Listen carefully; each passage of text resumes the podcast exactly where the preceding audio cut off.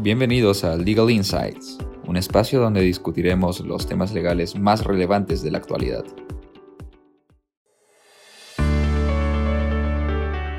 Hola, soy Karen Ángeles, consejera de Payet Rey Caubi Pérez Abogados y lidero el equipo especialista en ejecución de proyectos bajo el mecanismo de obras por impuesto. Y yo soy Brenda Sarrín, asociada especialista en Derecho Regulatorio. Últimamente, Brenda, han surgido una serie de preguntas respecto de la comercialización y aplicación de las vacunas COVID en el Perú. Así es. Por ello, en base a las respuestas a preguntas que frecuentemente recibimos por parte de inversionistas interesados en este mercado, en este episodio explicaremos brevemente el alcance del marco legal vigente con relación a este tema. Comenzamos con la primera pregunta. Cuéntame, Brenda, ¿cuáles son los requisitos para que una vacuna pueda ser importada, comercializada y distribuida en el país? Karen, en el marco de nuestra regulación, el requisito esencial es contar con un registro sanitario de productos biológicos, específicamente vacunas. Para obtener este registro es necesario iniciar un procedimiento ante DIGEMIT. El titular del registro sanitario debe corresponder a un establecimiento farmacéutico calificado como laboratorio farmacéutico o como droguería. Es importante señalar que el plazo de la entidad para resolver este procedimiento es de 132 días hábiles. Brenda, ¿y se ha previsto algún procedimiento excepcional diseñado para un contexto de emergencia sanitaria que considera las vacunas COVID? Sí, Karen. Eh, de hecho, el procedimiento excepcional se encuentra regulado en el Decreto Supremo 002-2021 de Salud, publicado el 10 de enero. Esta norma tiene por finalidad otorgar un registro condicional con una vigencia de un año. Asimismo, la norma es aplicable para el registro de vacunas contra la COVID-19 con estudios clínicos en fase 3 y con resultados preliminares. Es importante tener en cuenta que algunos de los requisitos para el registro sanitario condicional son, por ejemplo, contar con informes periódicos de seguridad de los productos biológicos, cumplir con obligaciones específicas vinculadas a la calidad del producto y notificar eventos supuestamente atribuidos a la vacuna. Eh, otro punto importante es que el tiempo de evaluación de la solicitud se reduce a un rango de entre 30 días a 3 meses aproximadamente. Bajo este escenario, el sector privado se encuentra autorizado a importar, comercializar y distribuir las vacunas? Así es siempre que las empresas privadas cuenten con autorización sanitaria para operar como laboratorio de producto farmacéutico y droguería y éstas hayan obtenido el registro sanitario condicional para producto biológico, es posible. Eh, adicionalmente, hay que tener en cuenta que la norma general, la ley 31091, no impide que el sector privado participe en la adquisición y distribución de las vacunas contra la COVID. Ok, los precios bajo los cuales se podrían comercializar la vacuna por parte de empresas privadas se encuentran actualmente regulados? No, eso es bastante importante, Karen, porque en el país no existe regulación de precios. Estos se encuentran regulados por el mercado. Por ejemplo, el Estado solo puede intervenir en servicios públicos como telefonía, luz o agua. Muy claro. ¿La posibilidad de participación directa del sector privado obstaculiza o afecta la obligación respecto al acceso gratuito y universal de la salud? No, Precisamente el Estado es el principal obligado de garantizar el acceso gratuito a la vacuna contra la COVID-19. Cabe señalar que el registro sanitario condicional se otorga a un único titular y no se contempla la figura de registros paralelos. Brenda, a la fecha ya han sido otorgados registros sanitarios a vacunas COVID. ¿Alguna de ellas han sido otorgada a alguna empresa privada? Sí, Karen, actualmente existen dos vacunas que ya pueden ser comercializadas en el Perú. Una de ellas es Verocel, que es la vacuna fabricada por Sinopharm, un laboratorio chino, cuya titularidad en este caso lo tiene el Perú a través del Centro Nacional de Abastecimiento de Recursos Estratégicos en Salud, que es el CENARES. Es una entidad nacional y en este caso se ha otorgado una autorización excepcional para su importación y uso.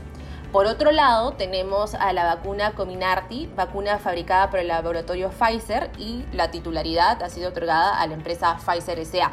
En este caso, el producto cuenta con un registro sanitario condicional. Como se observa, Karen, en el marco regulatorio vigente, es posible que las empresas privadas, ya sean laboratorios o droguerías, participen en la adquisición de vacunas bajo el alcance de los requisitos que ya hemos señalado.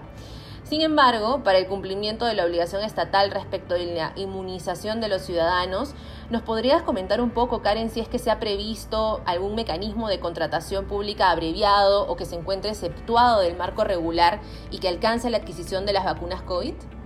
Sí, el decreto de urgencia 110-2020 establece medidas extraordinarias para facilitar y garantizar la adquisición, conservación, distribución y aplicación de vacunas.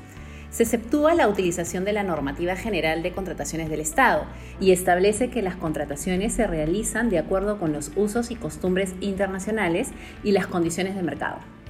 Entiendo, entonces, eh, ¿se ha dispuesto mecanismos de colaboración entre el sector privado y público? La norma mención faculta al MINSA para suscribir contratos, acuerdos y o convenios con el sector privado para el financiamiento, cofinanciamiento o colaboración de cualquier índole, siguiendo las recomendaciones de la Comisión Multisectorial. Por delegación, otras entidades públicas también pueden celebrar dichos convenios. Interesante, Karen. ¿Y en qué parte del proceso de adquisición podría participar el sector privado para lograr la vacunación de la población? Mira Brenda, la colaboración del sector privado puede dirigirse a cubrir riesgos que impliquen la aceptación de las condiciones que imponga el mercado comercializador de las vacunas. Asimismo, la norma no establece restricciones sobre las etapas en la ruta de adquisición de las vacunas COVID. Así, los convenios de colaboración pueden celebrarse para llevar a cabo cualquiera de las cuatro etapas señaladas, adquisición, conservación, distribución y aplicación de las vacunas, incluido el transporte. De acuerdo. ¿Y qué otro régimen legal alternativo podría ser aplicado a una distribución más eficiente de vacunas COVID? Consideramos como alternativa las vacunas por impuesto, el cual permitiría que el sector privado financie la adquisición, traslado, conservación e inoculación de la vacuna. Dicha inversión podrá ser reconocida por el Estado para aplicarlo en su impuesto a la renta. Esta propuesta debe ser evaluada y regulada en un dispositivo legal específico, considerando varios puntos, entre ellos que los autorizados para importar las vacunas son las empresas privadas que cuenten con autorización sanitaria para operar como laboratorio o droguería y que hayan obtenido el registro sanitario de producto biológico. En ese sentido, si otras empresas que no cuentan con dicha autorización desean participar en el proceso de adquisición, podrían consorciarse para financiar dicha operación y adquirirlas a través de estas empresas autorizadas. Este mecanismo podrá incluir el aseguramiento de la respectiva inoculación. Una novedad, la de vacunas por impuestos. Respecto a este mecanismo, si no existe un beneficio económico directo para el financista, ¿cuáles serían las otras ventajas de este régimen respecto de cualquier otra forma de participación en el mercado? Sí, Brenda, yo lo llamaría beneficio el beneficio para el Estado es tener a la mayor cantidad de población vacunada con la posibilidad de reactivar en menor plazo la economía. En el caso del sector privado, el beneficio a corto plazo sería reputacional y a largo plazo el beneficio radicaría en la reactivación de sus negocios, ya que implicaría que la empresa financista se comprometa a vacunar a sus trabajadores en menor plazo posible. Gracias por escucharnos. Si tienes alguna duda o consulta, puedes escribirme a kal.prcp.com.p. Y en mi caso pueden escribirme a bsc.prcp.com.p. Asimismo, los invitamos a seguirnos en nuestras plataformas digitales de LinkedIn y Facebook. Además, los invitamos a visitar nuestro blog donde podrán encontrar las últimas novedades en temas legales y mucho más. Muchas gracias, Karen. Muchas gracias a ti, Brenda. Nos encontramos en un próximo episodio.